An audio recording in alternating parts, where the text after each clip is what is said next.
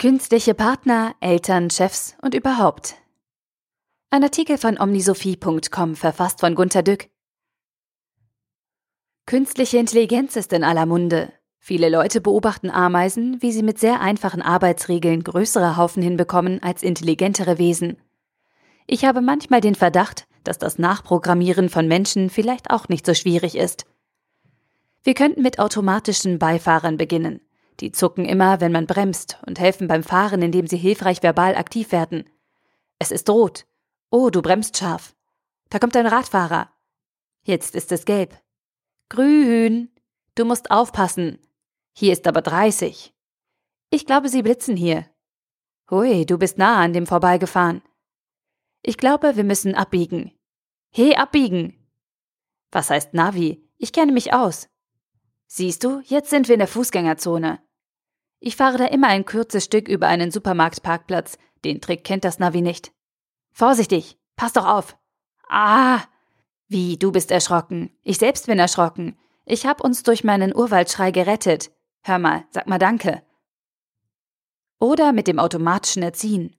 Der Löffel wird sittsam zum Mund geführt. Keine Ellbogen auf den Tisch. Was heißt Papa, der ist erzieherisch verloren? Ihr sollt einmal etwas Besseres werden als wir. Pass mit der Soße auf. Sieh mal, du hast gekleckert.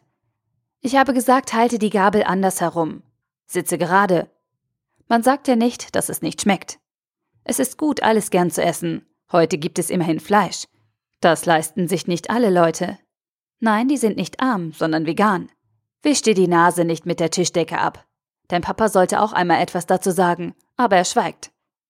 Das hilft absolut nicht. Es ist, als wäre er nicht da oder eine Essmaschine.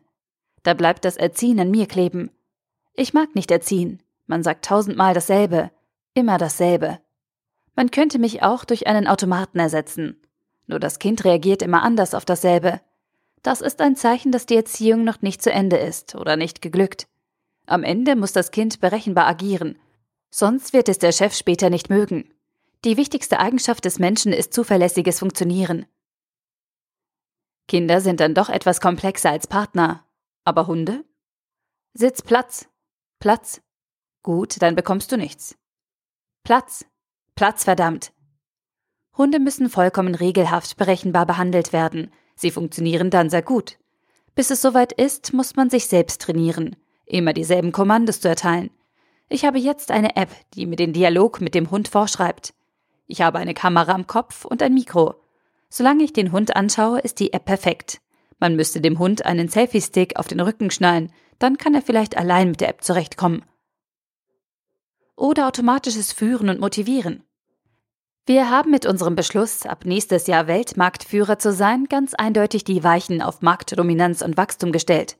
Diese Strategie ist klar verständlich und deshalb leicht umsetzbar.